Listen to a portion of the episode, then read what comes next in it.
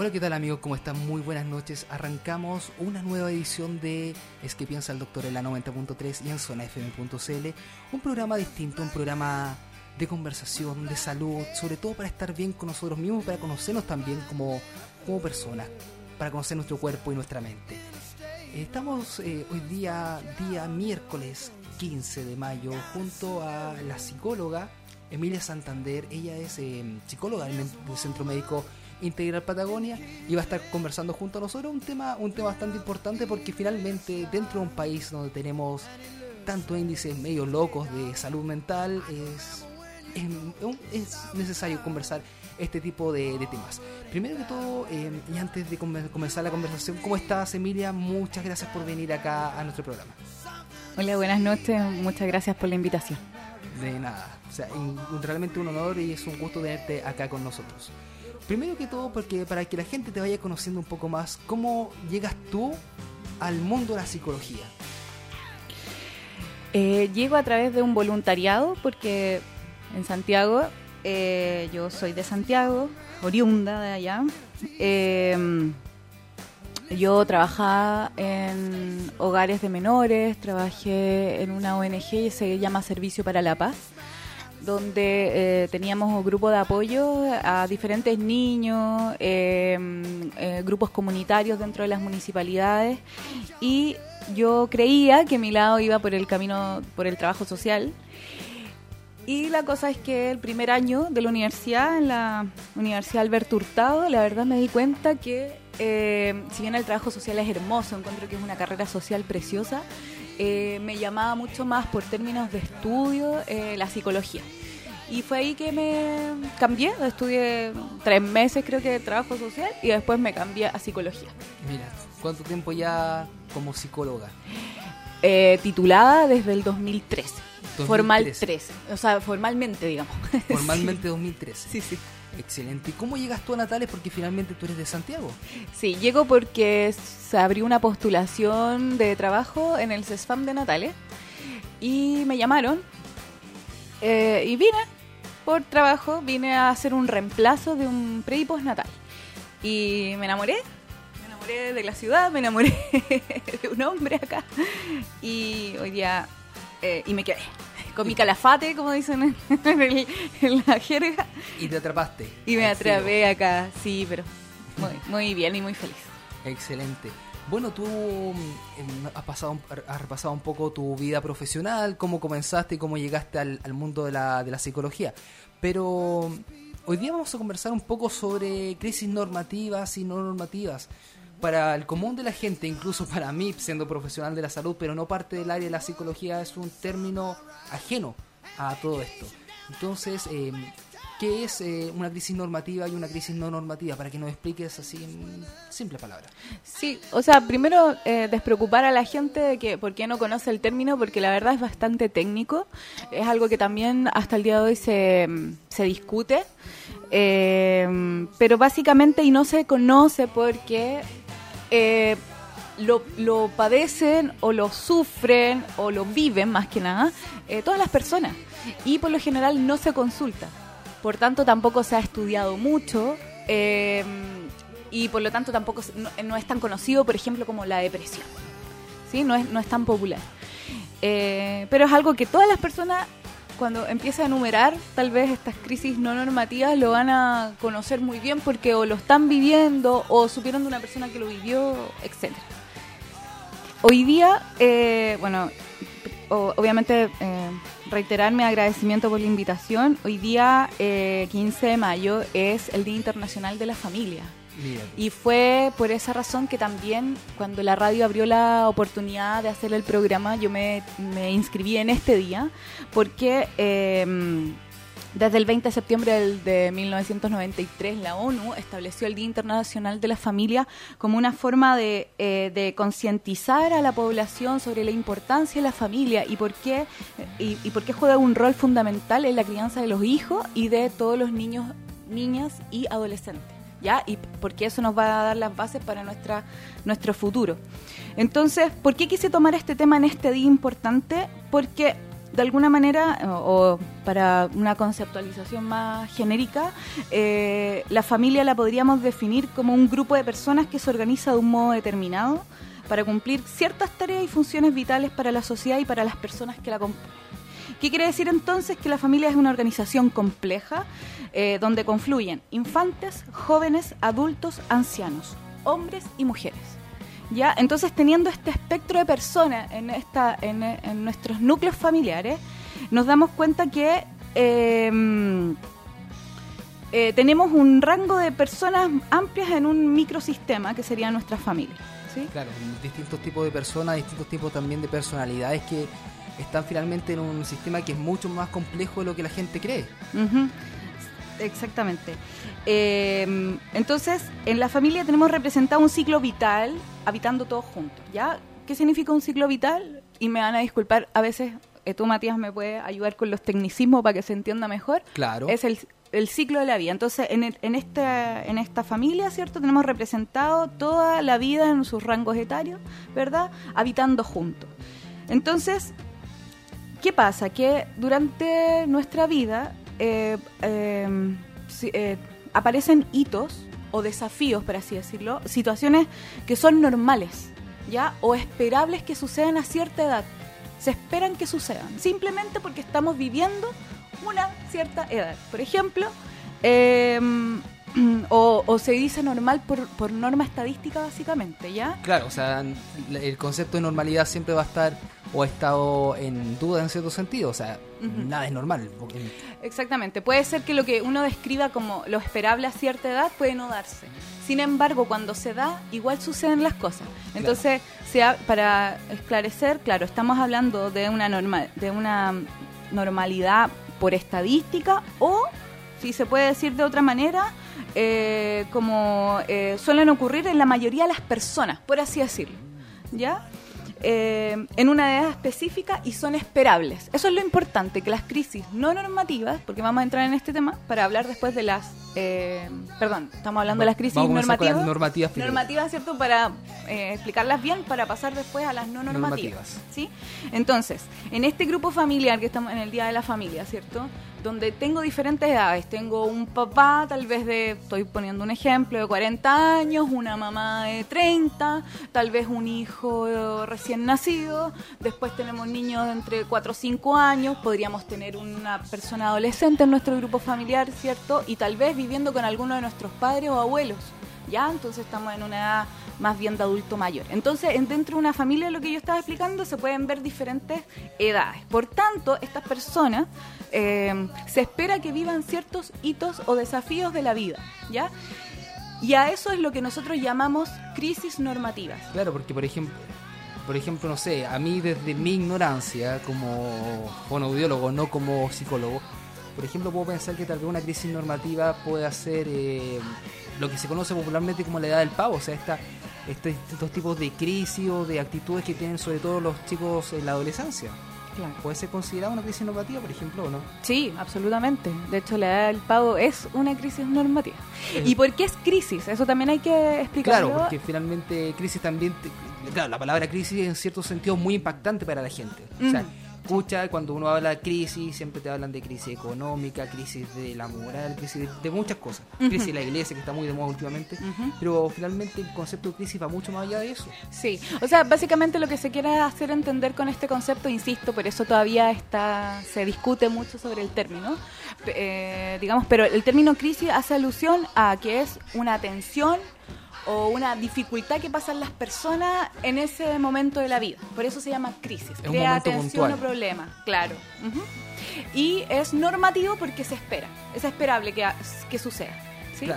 Entonces, en estas crisis normativas, por ejemplo, em, estoy pensando, por ejemplo, que las crisis se llaman crisis normativas o evolutivas, por ejemplo, por el tema del, concepto, ¿no? que son esperables a lo largo de la vida. Eh, que pueden generar conflictos o tensiones muchas veces se deben al paso de una etapa a otra, lo que se conoce como los, eh, pasar de una etapa a otra. Por ejemplo, se ve mucho una crisis normativa, que lo voy a mencionar más adelante un poquito más en detalle, es la etapa de los 18 a los 20 años, por ejemplo, que es una etapa, es una etapa del desarrollo, porque en general ¿qué nos han dicho? ¿Qué nos han enseñado? Está la infancia, la primera infancia, la niñez temprana, luego viene, eh, estamos, después hablamos de los adolescentes, ¿cierto? Que empezamos a, a tipificarlos desde los 13, 12, 13 años, ¿cierto? Y luego hablamos de la adultez propiamente tal. Bueno, hoy día hay, un salto, hay un salto mucho más grande en concepto que no tiene que ver con la edad simplemente, pues. sino que tiene que sino que se pasa mucho, bueno, ahora está este concepto del adulto joven, pero finalmente se habla ya de adultez a partir de los 18. Exactamente, sí. Y es verdad, y es, y es cuestionable porque justamente por lo que dices, porque no tiene que ver con la edad, sino que tiene que ver con los hitos que uno va pasando. Por ejemplo, el, el, adulto joven, uno de los, de, su, de los criterios para definir a un adulto joven, y yo cuando lo supe me sorprendí, es la independencia económica. Uno es adulto joven cuando deja de estar al alero económico de los padres o de la persona que te cuidó durante la infancia o adolescencia. Entonces, hay un, por ejemplo, hablando de las crisis normativas, hay, un, eh, hay una etapa que se salta y se está estudiando hoy día que se quiere establecer como un nuevo, un nuevo eh, rango del ciclo vital que va entre los 17, los 21, 22 años. y que, tiene que ver. Va más o menos desde que sales de, de la secundaria, de cuarto medio, hasta que nominalmente deberías tener un título profesional. Exactamente, o hasta que empiezas tu vida laboral. Claro. Entonces, entre esa etapa, que son varios años, incluso hay gente bueno, yo conozco hasta personas de 40. todos conocemos gente que todavía está en la universidad y tiene más de...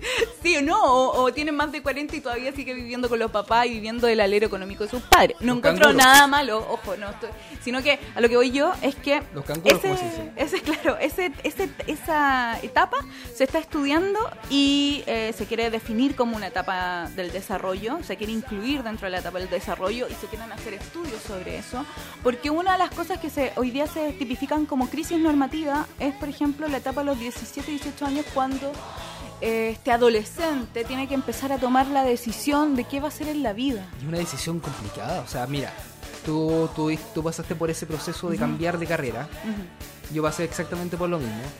Entonces, eh, claro, muchas veces, y una de las críticas grandes que, por ejemplo, tiene la PCO es eh, relativo a eso, o sea, ¿Cómo es posible que tú esperes que un chico de 17, 18 años eh, pueda tomar una decisión tan importante y la pueda tomar bien? Si muchas veces, si finalmente eh, es una decisión que, si bien lo va a marcar para el resto de la vida, es una decisión que finalmente va a cambiar en algún momento, porque existen las crisis vocacionales en medio de la universidad, existen también los cuestionamientos de que si estoy haciendo lo correcto o no, si lo hago porque me gusta, si lo hago porque por agradar a mis padres, por ejemplo.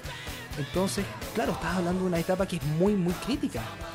Sí, de hecho... Se toma muy, eh, muy a la ligera en cierto sentido. Cierto, es verdad. Yo tengo la experiencia de tener varios pacientes que vienen cercanos a esa edad eh, con mucha confusión, eh, justamente porque de alguna manera se les presiona o se sienten presionados, más que que alguien lo haga efectivamente, pero se sienten presionados con el hecho de tomar una decisión y tomar una buena decisión que significa en el fondo el desenlace de la vida, o sea, ¿a qué te vas a dedicar tú toda la vida? Entonces, claro, eso pesa mucho. Pero más allá eh, más allá, Matías, de lo que sea, por ejemplo, el tema de la PSU y, y cómo se den estos, estos factores estructurales de la educación, independiente de eso, esa crisis viene, acompañada y lo que se estudia es porque estamos a puertas de alguna manera de convertirnos en adultos. Y eso es lo que se estudia. Es que biológicamente, tal vez se está estudiando, eh, porque el, el, pic de desarrollo, esto te lo puede decir mejor un médico, ¿no?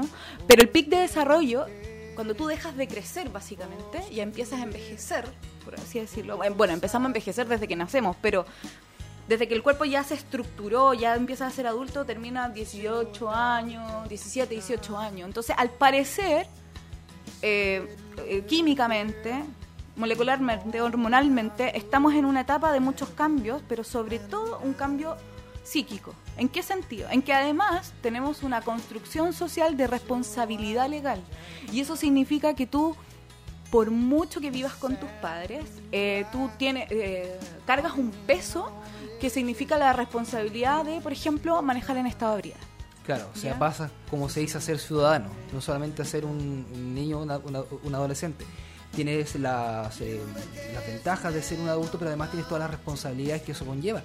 Responsabilidades legales, monetarias, laborales y muchas otras cosas más. Exactamente. Entonces, en este, por ejemplo, dando un, ejemplo de, crisis normativa, eh, en esta edad, por ejemplo, pasa mucho esto de la crisis, lo que tú comentabas, de, qué, qué, carrera tomo, para dónde tiro, me da miedo, porque eso es lo que se, se habla, ¿no? En consulta, me da miedo irme, porque lo que pasa aquí, por ejemplo, en Magallanes, es que las, los chicos, chicas, se tienen que ir, muchos no todos se quedan en la región, muchos se tienen que ir. Y eso significa desvincularse de su familia que durante 17, 18 años, 16 años los tuvieron al alero de sus padres y ahora tiene que salir, viajar, encontrarse en otro entorno con un grupo social distinto. Porque también, ojo, también se da en esta etapa en que las amistades que uno conocía o que construyó anteriormente de buenos amigos, por ejemplo, de esos amigos partner, esos amigos de chicos que nunca te fallan, los sí. exactamente en esta etapa universitaria, de formación académica, etcétera, cambian. Claro, porque finalmente cada uno toma su camino y los tiempos no son los mismos, los lugares no son los mismos. Y fue algo que todos nosotros pasamos. Y la amistad también se empieza a relativizar. Porque, por ejemplo, te encontráis dentro de la universidad o dentro de tu primer trabajo, para las personas que no han estudiado, pero sí empiezan su primer trabajo las relaciones humanas ya no son de amistad. Por mucho que parecieran de amistad y buena onda, te encontráis, el primer encontrón es de un jefe que te para los carros porque llegaste tarde. Y eso no es visto como amistoso. O el amigo que te ofreció la pega, por ejemplo, muy amigo será, pero resulta que el día después eh, te manda una carta de amonestación porque hiciste algo malo y nunca conversó contigo. Porque son las reglas relacionales del adulto en un contexto de trabajo, evidentemente, o de estudio en la academia. Por ejemplo, siendo el profesor súper buena onda, pero resulta que te las canta duro y pareja, igual te pone el uno en la prueba.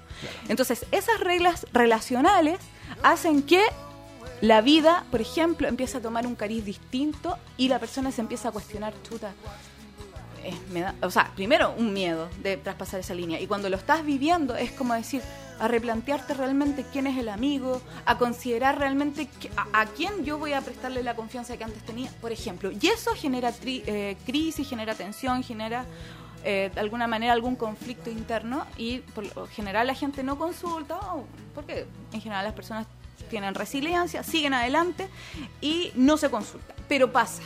Y también es motivo de consulta. Por ejemplo, Hablando de, otras crisis no normativas, si partimos desde el ciclo, desde la primera infancia, ¿cierto? Eh, encontramos eh, crisis normativas, por ejemplo, en los infantes o lactantes menores, eh, que es, por ejemplo, la crianza en la etapa inicial. Esto, es más, esto también va para los padres, pero me voy a centrar en el niño, en este caso, que es, por ejemplo, la primera crisis normativa es la ah, ansiedad por separación. Claro. O sea, que se fue tu mamá o se fue tu papá y finalmente el niño igual se desespera cuando se da cuenta de esta situación. Claro, o más chiquitito, por ejemplo, yo estoy a punto de pasar por esa etapa, me queda poco, es el destete. Oh.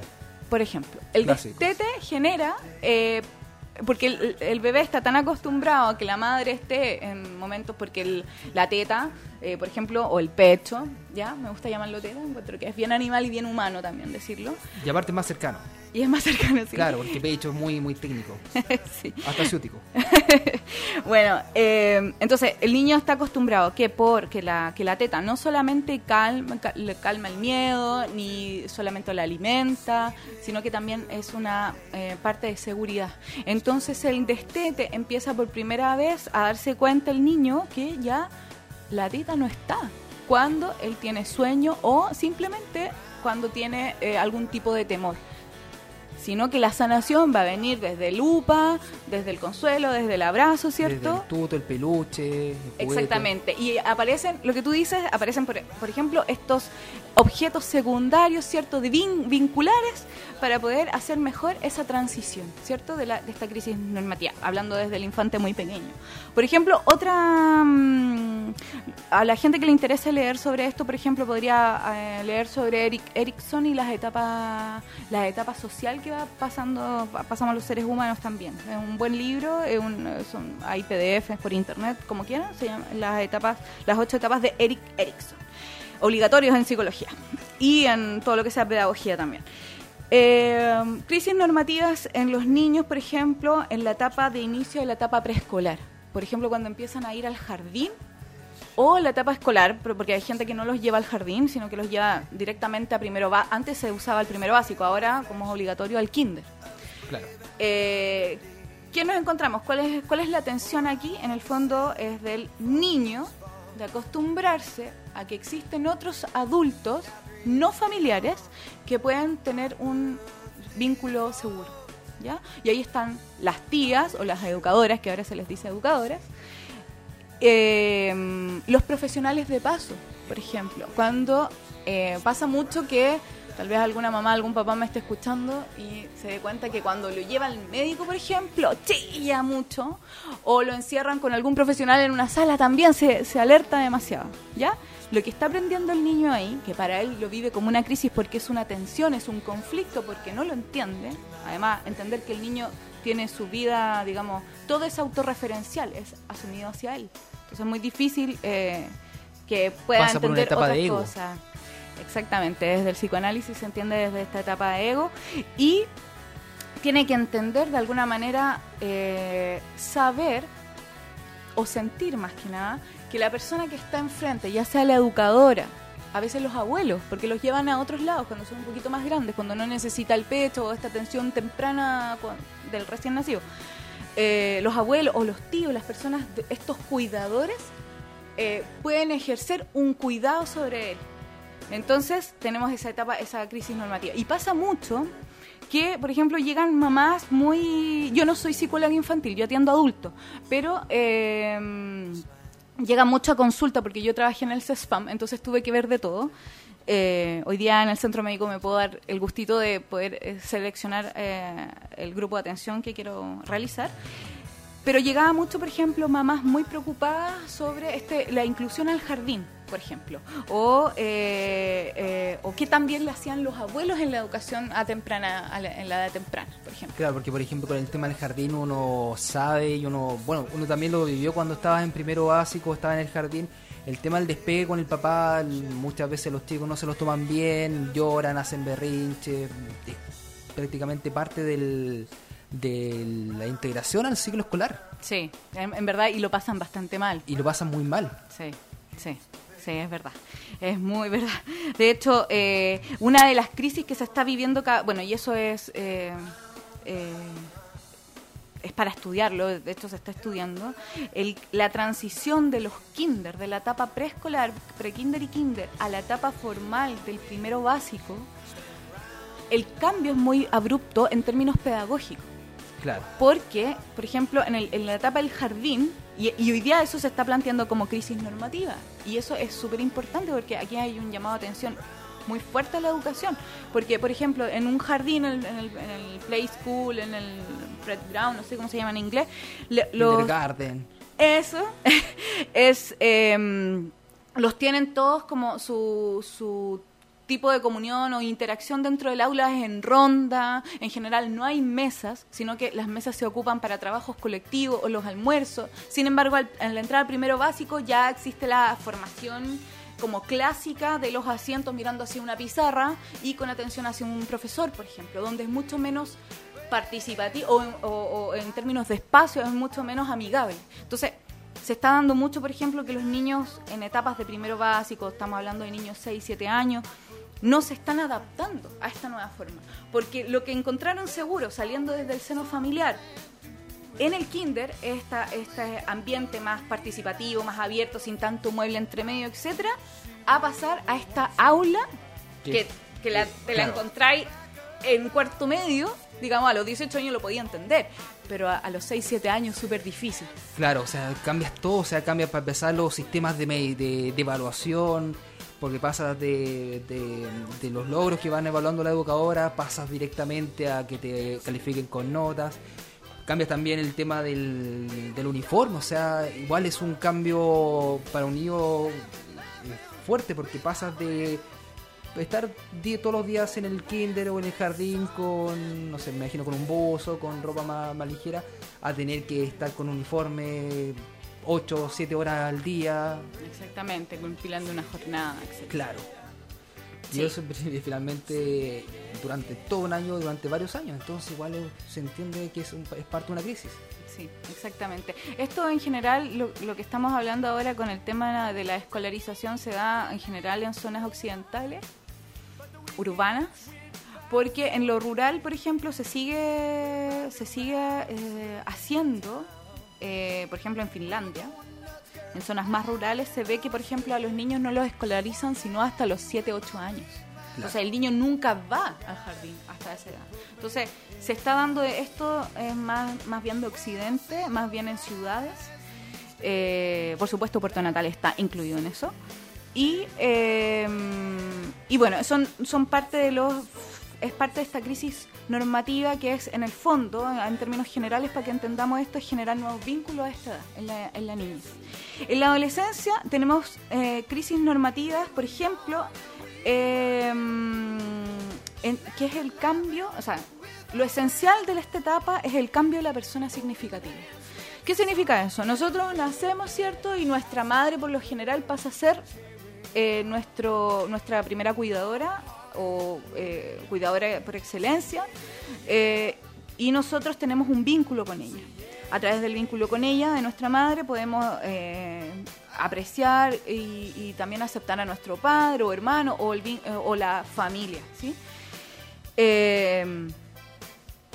pero pasa que en la adolescencia, sí o sí ocurre un hito que es este típico, este desapego total de la madre. Es lo que las mamás a veces llaman que es como...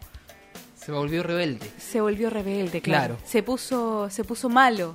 Y lo justifican, por ejemplo, con las malas juntas. Sí, eso, a eso iba, la mala amistad, las malas juntas. Exactamente. Eso es muy propio de las mamás que aman mucho a sus hijos, porque en el fondo no ven el problema en el hijo, sino que lo ven... En el resto. En el resto, ¿ya? Eh, entonces, el tema es que aquí aparece una cosa súper eh, importante. ¿Y por qué es normativa? Porque es esperable. Y si es esperable es porque es sano. ¿Ya? Eso es súper importante decirlo. El adolescente que no rompe vínculo con su madre o con su persona significativa, porque podemos estar hablando, podemos, alguien nos puede estar escuchando y que nunca tuvo mamá, pero si tuvo un papá, si tuvo una abuela que lo crió, o un abuelo, o tíos, o un padrino, ¿cierto? Sí o sí, en la adolescencia tiene que haber un quiebre con la figura significativa. Es esperable y es sano que suceda. Un adolescente que no rompe vínculo con su, con su figura significativa no es normal. Y eso lo podemos ver incluso en eh, patologías como la esquizofrenia, eh, como que lamentablemente después puede incluso terminar en suicidio. Es normal, es normal porque el adolescente lo que está buscando su su independencia target es la es el cultivo la, o la construcción de su identidad. Y para poder construir su identidad tiene que romper necesariamente con sus padres, con los referentes que fueron siempre. Porque, porque eso también tiene que ver, además, en si, queremos verlo desde un término biológico, tiene que ver con el desarrollo de la neocorteza y el pensamiento abstracto. Entonces, tiene que sí o sí romperse y es normal que suceda y va a suceder para cualquier mamá o papá que me esté escuchando. Eso va a suceder algún día, tal vez tu hijo tiene 13 años, 14 años y tú hueles, presientes que ya empieza esta independencia un poco un poco y eso ya también tiene que ver con su eh, personalidad no pero eh, cómo se vaya dando que si le gusta estar más tiempo solo etcétera. Eso es bueno y es bueno que los papás aprendamos a que eh, podemos hacerlo de una manera más amigable. Claro o sea no, no forzar no forzar el vínculo un, vínculo que que casi por em, desarrollo normal de la persona tiene que darse. O sea empezar no, no, no sé si la palabra es normalizarlo pero sí a, acatarlo, a aceptarlo, a integrarlo poco a poco. Sí, exactamente. Por ejemplo, pasa en, en, en mamás sobreprotectoras porque se, se, se, asustan, obviamente, se asustan eh, y no quieren, en el fondo, soltar a este hijo. ¿sí? Entonces, ¿qué es lo que pasa? Eh, empiezan a cuestionar, a individualizar amigos eh, o a prohibir cosas de, de frentón. No o, te juntes con este, no hagas esto. Exactamente. O a castigar, por ejemplo, las la juntas en grupos sociales. Por ejemplo, el que va a scout, el que tiene una junta, un asado con los amigos. En general, los castigos se vuelven eso, prohibiéndole el grupo social mamás, papás, eso está mal. Tratemos, lo importante es que puedan haber, eh, se pueda transar eso porque es parte de, eh, la normalidad y de su buen crecimiento. Eh, para terminar, a modo general, crisis normativas, por ejemplo, dentro de la adolescencia es la edad del pavo, Eh, Esta, esta etapa en que no se bañan, andan súper cochinos, hediondos, no, no se asean, no apoyan en labores domésticas, no ordenan la pieza. Es esperable. Eh, es esperable, totalmente esperable. Y también podemos afrontarlo de una manera más amigable. Ahí tenemos que básicamente ponernos en el lugar de este adolescente que está creciendo y cambiando su identidad o construyendo su identidad más que nada. Y bueno, dentro de la adolescencia lo que estábamos hablando hace un ratito, esta crisis de los 17, 18 años, 20 años, que es el comienzo de la vida adulta y la, responsabilidad legal. Ya en los adultos estamos hablando de mm, 20, 25 años, 30, 35 años, eh, una crisis normativa y de inicio de muchas consultas es el inicio de la relación de pareja. Yo podría decir que en términos eh, de vida o en términos de conflicto humano, lo que más genera problemas y tensión en el ser humano es el inicio de la formación de la pareja y el término. Son lo que más consultas da, aunque uno crea, o o uno vea que en la primera consulta en realidad vienen porque está depresivo. Entonces, eso. El inicio, la, eso de términos de pareja. Después está el inicio de la formación de la vida conyugal, cuando ya se casas y vas a convivir con esta persona. Eh, el inicio de la vida familiar en este edad. El nacimiento del primer hijo es un hito súper importante y empiezan los conflictos porque claramente la, pareja ya no es tan tan pareja, sino que está más ligado a la crianza. Eh, ¿Qué otras crisis normativas de los adultos? Por ejemplo, el recorrido de la vida. Eso es alrededor de los 40 años. Insisto, no hay edades determinadas, pero, determinadas, pero apare- aparece dentro de estas Debería etapas. estar dentro de ese rango. Sí, es como una segunda adolescencia, porque en el fondo es un cuestionamiento a lo que he hecho Y a lo que voy a hacer más y a lo adelante. que voy a hacer más adelante y cómo quiero terminar mi vida. Y eso es una segunda adolescencia, porque es una crisis de identidad, tan o más fuerte tal vez que la adolescencia. Pero eso es, una, es, una, es un hito súper importante y también hay mucha consulta respecto a esto. Eh, y, por ejemplo, la conformación del trabajo, ¿qué es lo que quiero yo hacer? Por ejemplo, el cuestionamiento de que, ya, ok, yo estoy psicóloga, estoy, eh, trabajé tantos años en salud, por ejemplo, y en realidad nada me satisface y quisiera en realidad dedicar mi vida hacia el área social, por ejemplo. Y podría gatillarme una crisis, pero esa Claro. crisis es esperable, es normativa. Eh, desde los 45 en adelante, un adulto un poquito mayor, ¿cierto? Acercándose a la adultez mayor, es eh, una crisis, es, es lo que he hecho en la vida significante para otros. Y esto tiene que ver, por ejemplo, Con el dejar legado. con el dejar legado, exactamente. Sí, qué es lo que estoy haciendo yo, porque ya, obviamente ya el trabajo, tú sabes que vas, a- vas de salida en cualquier trabajo. Eh, sobre todo en, en área, bueno, en la ciudad, en una vida más occidental, ¿cierto? Eh, pasa el duelo de los padres, por lo general. Eh, se espera. Por eso no es tan, a ver, si bien perder a los padres es muy doloroso a cualquier edad, pero se espera que sea en la adultez, porque por ciclo vital normal, tus padres a los 40, eh, si tú tienes 40, 50 años, tus padres tal vez por lo bajo tengan 20 años más que tú. Estamos hablando de una persona que tiene 60 años, 70, 70 años, claro. ya estamos hablando de una media, no estamos hablando de que eso sea así, ya acá uno puede en- entender que cada vez, y además que la esperanza de vida se alargó, entonces obviamente esto es muy relativo, pero pasa dentro de estas edades del adulto joven o adulto medio, digamos. Dentro de las crisis normativas del adulto mayor está la nueva vida no laboral. Es cuando te dan el finiquito, ¿cierto? La jubilación y qué, cómo, cómo vamos a vivir el... ¿Y cómo volví a la casa? Porque Claro. tenías un, un nuevo horario. eh, Se- estuviste tanto año acostumbrado a una rutina determinada que finalmente cambió de golpe y ahora qué hago.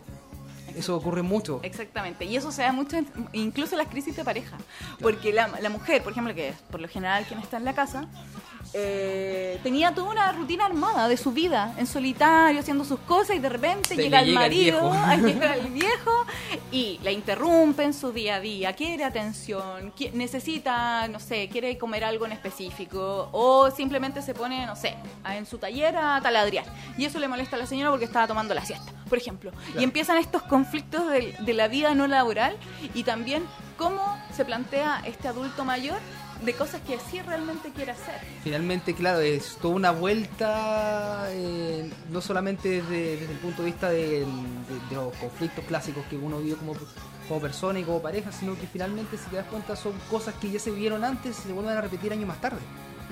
Hay todo un, bueno, el ciclo, como se dice. Sí, hay una película que lo que tú dices es muy, está muy bien representada. Es algo de Bert Benjamin. Ah, la, el extraño caso de Benjamin Button. Esa, esa Sí. es muy buena que la vean. Para Sí. entender eso lo que tú dices, como la circularidad de la vida, ¿no? Así es. Eh, bueno, y eh, lo que tú hablabas, la crisis normativa de dejar huella, que en general se da para la gente, personas más jóvenes, ya sea en el trabajo o no, y en los nietos. Se ve eso. Que, y empiezan las típicas crisis, eh, o sea, si esto lo, tú lo llevas al área familiar, empiezan las típicas crisis de los hijos que no quieren que los papás se metan en la educación de, los, de sus hijos. Claro. De- ¿Entiendes? O sea, Entonces- yo crío a mis hijos. Exactamente. Exacto. Sí. Eh, y por último, ya estamos hablando en el término de la vida, ¿cierto? La relación con la vida misma. O sea, ya cuando ya deja de ser importante el trabajo, lo que yo hago, porque fisiológicamente yo ya no puedo, físicamente yo no puedo, por ejemplo, tomar el martillo si yo fui constructor, no puedo eh, acerruchar si fui carpintero, no puedo ejercer mi vida laboral. Empiezan a haber otras cosas a nivel, obviamente, mentales, más filosóficas de la relación de la vida, cómo era la vida. Y por lo general, temas de las creencias religiosas, eh, Claro. eh, ¿cómo se llama? Eh, empiezan a hacer mucho sentido. El lugar donde yo habito, etcétera. Cómo quiero morir, por ejemplo, todas esas cosas. Como me gustaría que me recuerden y cosas así. Exactamente. Y por último, una crisis normativa es la muerte de la pareja. En adulto mayor, eso es muy importante. Cuando no es en adulto mayor, es una crisis no normativa. En adulto mayor, porque Sí. claro, es algo esperado. Sí, se espera. Se Cuando espera. ya tienes 80 años, 90 años, tal vez algún abuelito me esté escuchando. Igual uno espera, aunque es doloroso, uno espera la muerte de la señora. ¿Sí? Es doloroso, es esperable, pero es esperable si, por ejemplo, además tiene una enfermedad. ¿Ya? Pero sí, la muerte de la pareja, eh, y creo que es uno de los hitos más grandes del, del adulto mayor. Así es. Bueno, estamos con Emilia Santander acá, hablando sobre crisis normativas y no normativas. Ella es psicóloga del Centro Médico Integral Patagonia. Y como siempre decimos, amigos, eh, elige cuidar tu salud con un- en un lugar amplio, con un equipo pro- profesional de calidad y el mejor equipamiento para tus diagnósticos y tratamientos. Elige Centro Médico Integral Patagonia, que ya abrió sus puertas para entregarle a usted y a toda la comunidad de natales la mejor atención en salud. Contamos con un equipo profesional de excelencia en las áreas de medicina general, pediatría, traumatología, ginecología, enfermería, nutrición, kinesiología, fonoaudiología, psicología, donde está nuestra amiga Emilia, tecnología médica otorrino, obstetricia puricultura y mucho más, con un equipamiento técnico único y de primera calidad para nuestra ciudad y un amplio lugar de atención pensado en hacer de tu visita una experiencia acogedora. Visítanos en Bunes 679, segundo piso y conoce todos nuestros servicios. Además, pronto ya estamos en, en conversaciones para tener convenios para entregarle todas las facilidades posibles y pueda acceder a la mejor salud de nuestra ciudad. Consulta al 612-642997 o visítanos en Bunes 679 segundo piso y agenda tu atención. Síguenos en redes sociales, Facebook e Instagram como Centro Médico Integral Patagonia y conoce todas nuestras novedades. Ya lo saben amigos, Centro Médico Integral Patagonia, mejor vida, mejor salud. Así que junto a nuestros amigos del Centro Médico Integral Patagonia y de la Clínica Dental Prado y junto también a, a Emilia nos vamos a una pequeña pausa musical. Ya estamos de vuelta dentro de poco acá en Es que piensa el doctor en la 90.3 y en zonafm.cl.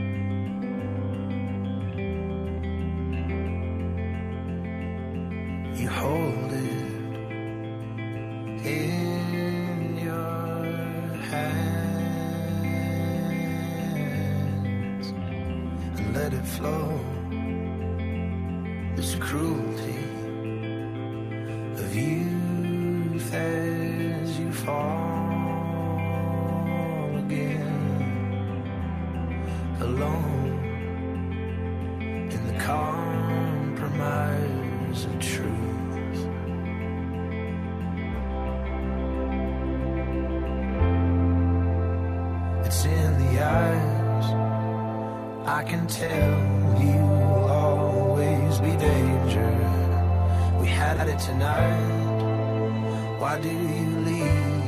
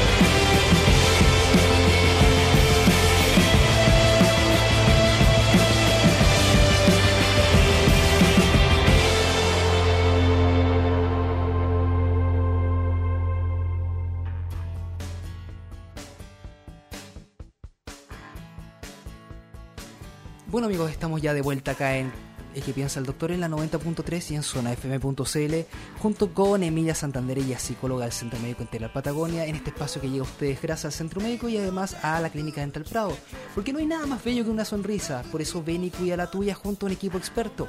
Clínica Dental Prado te espera para entregarte la mejor atención odontológica de nuestra ciudad. Tenemos atención de odontología general, urgencias dentales, endodoncia, implantología, rehabilitación oral, ortodoncia y mucho más con profesionales de renombre y experiencia en nuestra ciudad. Agenda tu atención al más 569-6501-9543 o al 612-69-1694 o simplemente dirígete a nuestra clínica ubicada en calle Manuel Señoret 395 esquina Tomás Rogers y conoce nuestro espacio pensado para ti. Síguenos en Facebook y conoce nuestros convenios vigentes con Caja Los Andes, Copeuch, ISAPRE y mucho más. Visita además nuestra página web www.implantesnatales.cl para más información. Sonríe con ganas junto al equipo de Clínica Dental Prado ubicada en calle Manuel Señores 395 esquina Tomás Rogers. Experiencia y calidad que nos avala para que sonría junto a nosotros. Estamos junto a Emilia Santander, estamos hablando de ella es psicóloga del Centro Médico Integral Patagonia y estamos hablando estamos hablando de crisis normativas, crisis no normativas, cosas que muchas veces pasamos por alto, pero todos pasamos por ello. Y ahora eh, hablar un poco sobre las crisis no normativas, que es lo que nos va quedando en el tintero un poco. Las crisis no normativas son aquellas que no son esperables, que generan tensión, eh, dolor o eh, un cambio abrupto en la vida. ¿sí? Eh, podría, generalmente después de una crisis no normativa, la persona lo refiere como un antes y un después. O sea, que la vida tiene una interrupción de alguna manera. Eh, cambio brusco. Un cambio brusco, exactamente. No esperable. Eh, ejemplos de crisis no normativas. Por ejemplo, la muerte de un hijo. Claro. Creo que, eh, bueno, incluso solamente el hecho de decirlo no, no tiene mayor explicación. La muerte de un hijo es algo que nunca, nunca, o se conoce como que nunca va a haber una realización del duelo. ¿Ya? Viva donde se viva. eh, Y cómo se viva tampoco, no es eh, algo simple de, de asumir. Exactamente, porque además no se espera, simplemente porque si tú eres, eres una persona joven o tan joven, estamos hablando que tú biológicamente podéis tener hijos hasta los 40 años, 42 años, 43 años, pero eres mayor. La muerte de un hijo eh, a la edad que sea, digamos, de la edad del, del- del hijo, digamos, eh, por supuesto nunca va a ser esperable. Ahora, claramente se agudiza si, por ejemplo, eh, hay ciertos hitos en la vida que, no se han cumplido.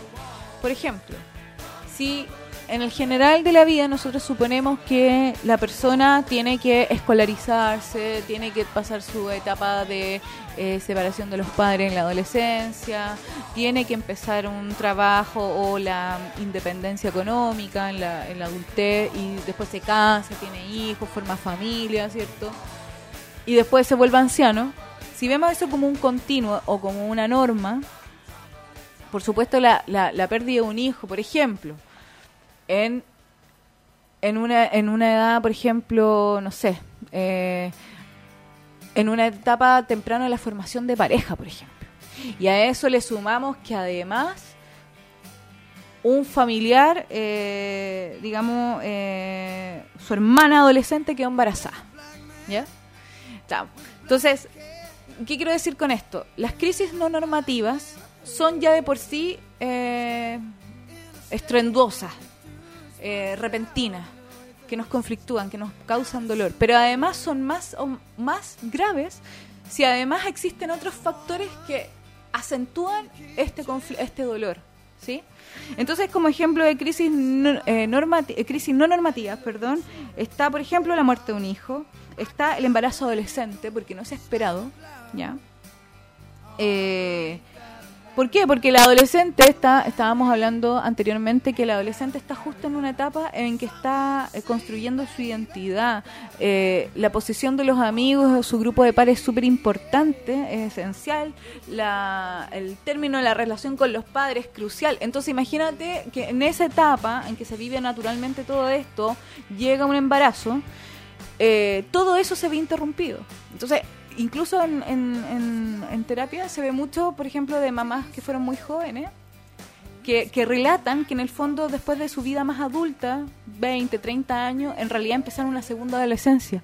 Porque lo que, lo que pasó es que vi- empiezan a, se- a vivir lo que no vivieron en esa etapa. Claro, fue una etapa que te saltaste y la estás de alguna u otra forma re- reviviendo. Sea, tratando de recuperar, como se dice, el tiempo perdido. Exactamente, y conociéndose a sí misma, por ejemplo, la construcción de identidad. Y lo vive muy, muy fuertemente porque claramente a los 30, 30, 40 años se espera que tú estés en otra etapa, en la conformación de tu fa- pareja, de tu familia, la, la venida de un primer hijo, por ejemplo. Pero no, estás viviendo tu adolescencia, entonces se vive muy conflictuadamente por eso, porque y con mucha culpa también. Eh, entonces, crisis no normativas, eh, estamos hablando del embarazo adolescente, por ejemplo, el abandono de la pareja. También es una crisis no normativa, genera mucho dolor, eh, porque es un replanteamiento también en términos afectivos y sentimentales, que es lo que pasa conmigo, eh, que por ejemplo, no puedo, que, bueno, mi pareja me abandonó, ¿cierto? Eh, y no puedo consolidar una, una relación amorosa, sentimental, y eso, por supuesto, causa mucha angustia y mucho Y muchos dolor. cuestionamientos también. O sea, Sí. el problema soy yo, yo no tengo... tengo un- algún problema, ¿qué pasa conmigo? ¿Por qué no puedo conformar una pareja? ¿No puedo, no puedo mantener una relación estable? O después vienen los clásicos, ah, es que todos los hombres raya, mujeres son iguales, o no hay nadie para mí. Exactamente. Claro, viene por eso. Exactamente. Eh, la pérdida abrupta del trabajo es una crisis no normativa. ¿Por qué? Porque se espera, en una sociedad capitalista, occidental, ¿cierto? Se espera que tú trabajes al menos toda tu vida joven. Estamos hablando desde los 18 hasta los 45 años, 50 años, 60 años. Y se espera que durante todo este largo tiempo no, eh, exista una eh, un cobijo, un sustento económico, eh, sobre todo en este, eh, en este lado del mundo patriarcal, machista, etcétera, donde existe un sostenedor por lo general, hombre. Y para el hombre, no siempre es así. Hoy día también eh, hay mujeres sostenedoras de hogares, pero por lo general, ¿qué pasa? Que ese rol de sostenedor eh, y de proveedor, ¿cierto? Se ve menoscabado. Por lo tanto, lo que aquí hiere, eh, primero, es la seguridad de la estabilidad, obviamente alimentos para los hijos, el arriendo de la casa, etcétera, y además una pérdida, de alguna manera, en esta pérdida abrupta del trabajo es como una pérdida de rol y de identidad. Y ese es más que nada el conflicto, por eso no es no, nor- por eso es no, No normativo, porque se espera que sí se dé, ¿sí? Eh, otra crisis no normativa son todas aquellas cosas esperables. Podríamos hablar, por ejemplo, homicidio, asesinato, suicidio, ¿ya? De cualquier miembro, eh, de algún miembro de la familia, o especialmente en adolescentes.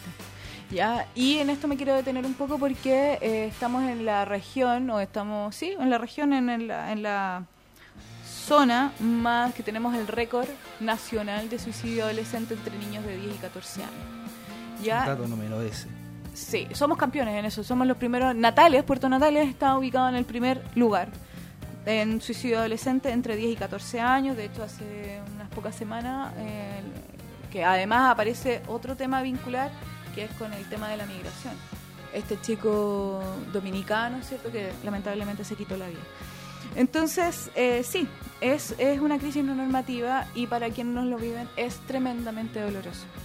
Eh, también estoy pensando en, en este chico que fue asesinado eh, por un carabinero, un guardia, no sé, no sé bien la historia, pero, eh, pero también para la familia fue una crisis absolutamente no normativa. Eh, cambia la vida completamente eh, por lo- la pérdida de un ser querido y además la muerte de un hijo. Por eso te decía que en este caso, por ejemplo, sí se acentúa más el cuadro, sí es más grave, porque está la, la pérdida, o sea, el, asesinato, que ya es una, una condición no normativa, y además la pérdida de un hijo. Entonces, en este caso, en esta familia, es se acentúa mucho más. ¿Qué otras cosas pueden ser no normativas? Una enfermedad terminal, el cáncer. A veces hay cáncer fulminante, tienes una vida de dos meses, una pésimo, o una enfermedad crónica que te no te permita el buen vivir. Pero en general son estas enfermedades o accidentes o la muerte súbita de la pareja. Por ejemplo, que no te lo esperas, se murió en un accidente, se murió durmiendo, eh, etcétera. También son, no son esperables y eso genera mucho dolor y conflicto. Y también, para terminar, quisiera, además de, de esto, de que hemos hablado de estas crisis normativas y no normativas, también existe una visión de género, que cada vez se está estudiando más y en este sentido del género femenino, las crisis normativas y no normativas en la mujer.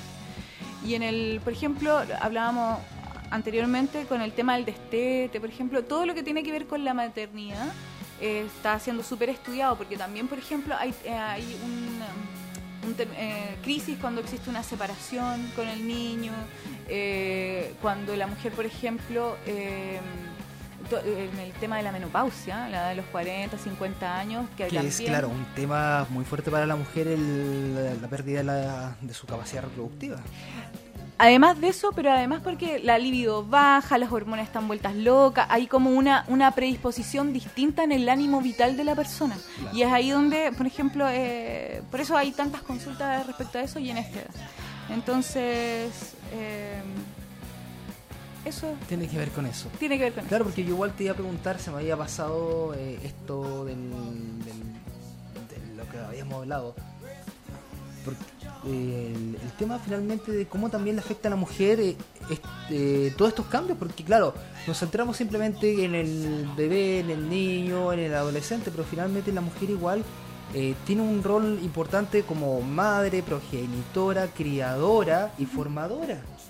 Entonces, como ella desde estos distintos puntos de vista, desde esto- estos distintos roles también que tiene que realizar en, en la vida del, del hijo, cómo afronta, por ejemplo, el tema del destete, el tema de llevar al, al hijo al colegio, los primeros el primer día. O sea, claro, yo por ejemplo mm, no pasaré por eso porque soy hombre, por lo- aunque igual hay un vínculo afectivo más adelante en el caso de que tengo un hijo. Pero yo me imagino, por ejemplo, a las madres que igual les cuesta mucho el asumir, por ejemplo, que su hijo no va a estar 24/7 en la casa porque tiene que ir al colegio. O porque se va, o porque em, va a estudiar a otra ciudad cuando es más grande. Sí. El famoso síndrome del nido vacío, por ejemplo. Bueno, eso lo que tú mencionas es una crisis normativa. Normativa. Normativa en la adulta, ¿ya? Porque lo vive el progenitor, lo vive el adulto más o menos en esa edad. Eh, mira, respecto al rol de la mujer, en este caso estamos hablando de la maternidad, eh, Porque claro, un rol sensible es el de la mujer en la maternidad. Sí, claro, hay un- también existen duelos por no poder ser madre, hay muchas mujeres que lo pasan bien mal con ese tema. Pero mira, pero respecto a eso en, en términos de roles, eso eh, cada día, hoy día se está cambiando, eh, justamente por esta como apertura hacia, hacia, los hacia las diferentes formas de hacer familia o de construirse como hombre o mujer. Claro. Entonces, por ejemplo, puedes encontrar hoy día mujeres que decidieron eh, No ser conscientemente no ser madres, dedicarse al trabajo o dedicarse a su vida académica, intelectual o, o laboral. Y hombres, por ejemplo, que decidieron no ser estos proveedores y decidieron, por ejemplo, criar a sus hijos en su casa. Un caso muy conocido y muy famoso es el caso del pediatra Carlos González, que yo me encanta él. Es muy educativo, además, pedagógico, etcétera, pero él decidió, él cuenta parte de su vida, que él decidió cortar con su vida laboral y criar a sus hijos, por ejemplo, y no siendo, no teniendo esposa y todo, eh, decidió él cuidar a sus hijos, por ejemplo. Entonces, esto de los roles en verdad va cambiando de, de familia en familia, de, en diferentes ciudades, etcétera. Y lo que en realidad lo que se estudia desde el, desde el enfoque de género es que eh, qué pasa con la mujer en estas situaciones de maternidad o fuera de la maternidad, pero que sean exclusivamente de la mujer. Por ejemplo, lo que estábamos hablando en el tema de la eh, menopausia o en el tema de la menarquia. La, la- la menarquia es la primera menstruación y no se ha estudiado bien qué pasa en términos, porque también justo con la aparición de la, de la menarquia, que es el inicio, de- o sea, la posibilidad de poder reproducir la mujer. Se Que finalmente un hito súper fuerte en el desarrollo de la mujer. Y también muy inesperado. Sí, y además está, además lo que se conoce comúnmente es que las mujeres son, eh, eh, crecen o maduran mucho antes. Pero eso también se, se da por un, eh, en términos psicológicos, porque al parecer en la mujer, no se sabe si es porque estamos predeterminadas biológicamente, es que eh, vamos, nu- nuestros vínculos afectivos empiezan a ser mucho más no quiero ocupar una palabra incorrecta como profundo, por ejemplo, sino que empiezan a ser mucho más eh, tormentosos. Y eso tiene que ver un poco con la adolescencia. Claro. Yo he visto niñas hasta de 10 años que su- su- sus relaciones sociales son muy de adultas, muy de adultas. Obviamente tiene que ver con esta construcción social desde la televisión, ¿cierto? De esta vida mucho más eh, agitada, vorágine, ¿cierto? Pero además pero sí se ve, por ejemplo, también se ven niñas en, en- en- ciudades que no tienen acceso a la tecnología, por ejemplo, esta madurez incipiente de las relaciones sociales, por ejemplo, eh, muy, muy promiscua, por así decirlo. No estoy hablando, eh, no estoy hablando de la sexualidad, estoy hablando de que estas relaciones como muy intensas, viven la amistad desde una, desde una perspectiva como adulta, ¿ya? Eso es súper de un enfoque de género. ¿Qué es lo que pasa en la mujer en esta edad? Que aparecen este tipo de crisis. Entonces una pelea con una amiga es tremenda, aunque está dentro de la, aunque está dentro del rango de la adolescencia, eh, pasa en la mujer y no en el hombre. Por Claro. ejemplo, eso es lo que se está estudiando hoy día en, en cuanto al, al tema del enfoque de género. Bueno, eh, Se nos pasó volando el programa, realmente ha sido un agrado tenerte acá, Emilia. Sido un verdadero placer. Hay mucho, mucho más que conversar. De hecho, me encantaría ver la posibilidad de que puedas regresar para estudiar eh, esto último que estábamos hablando, el tema del enfoque de género en la, psicología. No sé si te parece. Me parece, sí, muchas gracias por la invitación. Sí, Sí, porque me parece, bueno, un tema muy atingente con relación a, a los nuevos tiempos que están viniendo, donde la mujer está mucho más empoderada y busca eh, acceder a cosas muy, muy, muy justas. Así que obviamente yo te dejo la invitación abierta. Cuando quieras volver, las puertas de la radio están abiertas y los micrófonos están abiertos también para seguir conversando con respecto a esto. Una última reflexión antes de, de irnos. Eh, bueno, no, agradecer el espacio, la invitación. Eh, ha sido una conversación muy amena eh, y muy calentita aquí en el, en el set. Eh, sí, yo feliz puedo venir a hablar de enfoque de género. Me encanta poder, poder aportar en términos de la psicología. Excelente. Y bueno, con respecto a los temas normativos, finalmente hay, hay cosas que son parte de la vida, son parte del crecimiento. Sí, eh, sí, eh, claro, como reflexión es que las crisis normativas pueden ah, eh, se pueden aminorar, o sea, se pueden atenuar, ¿sí? Se le puede bajar el cariz de conflictivo o de, eh, eh, digamos, de conflictivo o tensional que puede producir una crisis con apoyo, con eh, estudiando también, sabiendo que lo que se espera es lo que va a suceder y, que, y no torcerle la mano, digamos, a la biología o a la, a psique en este caso. Eh, los profesionales en general en la atención primaria, en CESFAM, hospitales, saben de esto. Existen guías anticipatorias de preve- preventivas. Eh, lo puedes pedir en el CESFAM, lo puedes pedir en los hospitales, lo puedes pedir en los, en los centros médicos. Existen capacitaciones a todo el personal médico cuando pasan crisis normativas no normativas para justamente poder abordar al paciente de una mejor manera. Eh, y claramente el Centro Médico Patagonia no está exento de eso. esto. Vamos para allá. Así que, eh, obviamente, eh, Confiar y consultar en los profesionales y en todo el espacio existente para poder llevar de mejor manera estos distintos procesos de la vida. cierto. Así es. Muchas gracias Emilia por estar junto a nosotros el día de hoy en este programa de ¿Qué piensa el doctor? Que llega a ustedes como siempre gracias al Centro Médico Integral Patagonia y a la Clínica Dental Prado. Les recordamos que elige cuidar tu salud en un lugar amplio, elige un equipo profesional de calidad, elige el mejor equipamiento para tus diagnósticos y tratamientos, elige al Centro Médico Integral Patagonia que ya abre sus puertas para entregarle a usted y a toda la comunidad de Natales la mejor atención en salud. Contamos con un equipo profesional de excelencia en las áreas de medicina general, pediatría, traumatología, ginecología, enfermería, nutrición, kinesiología, fonoaudiología, psicología, tecnología médico-otorrino, obstetricia y puericultura y mucho más, con un equipamiento técnico único y de primera calidad para nuestra ciudad y además de un amplio lugar de atención pensado en hacer de tu visita una experiencia acogedora. Visítanos en Bundes 679 segundo piso y conoce todos nuestros servicios. Además pronto vamos a contar con convenios de atención para que puedas acceder a la mejor atención en salud. Síguenos además en nuestras redes sociales, Facebook e Instagram como Centro Médico Integral Patagonia y conoce todas nuestras novedades.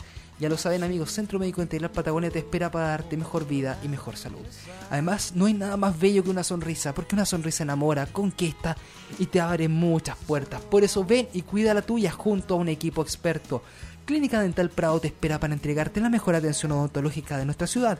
Tenemos atención de odontología general, urgencias dentales, endodoncia, implantología, rehabilitación oral y ortodoncia con profesionales de renombre y experiencia en nuestra ciudad. Agenda tu hora al más 569-6501-9543 o al 612-691694 o simplemente dirígete a nuestra clínica ubicada en calle Manuel Señores 395 esquina Tomás Rogers y conoce nuestro espacio pensado para ti. Síguenos además en Facebook y conoce todos nuestros convenios vigentes con Caja Los Andes, Copeuch, Isapres y mucho más. Visita nuestra página web www.implantesnatales.cl para más información. Sonríe con ganas junto al equipo de Clínica Dental Prado, ubicada en calle Manuel Señoret 395, esquina Tomás Rogers. Experiencia y calidad que nos avala para que sonrían junto a nosotros. Esto fue el que piensa el doctor en las 90.3 en Radio Zona, también en zonafm.cl. Muchas gracias a todos por escucharnos, por formar parte de esta comunidad de salud. Muchas gracias a por estar junto con, con nosotros el día de hoy. La invitación, como te dije, queda abierta para volver en algún momento más a seguir conversando de estos temas. Y también, bueno, los dejo en la, en la mejor música y en toda la programación de la 90.3 Radio Zona FM para todo Puerto Natales y para el mundo a través de zonafm.cl. Y la invitación también es a volver a este espacio de salud y de bienestar como siempre el próximo día miércoles desde las 8 de la noche. Mi nombre es Matías Quichillao, soy fonoaudiólogo y además locutor del programa y esto fue Es que doctor en Radio Zona 90.3. Buenas noches, chao chao.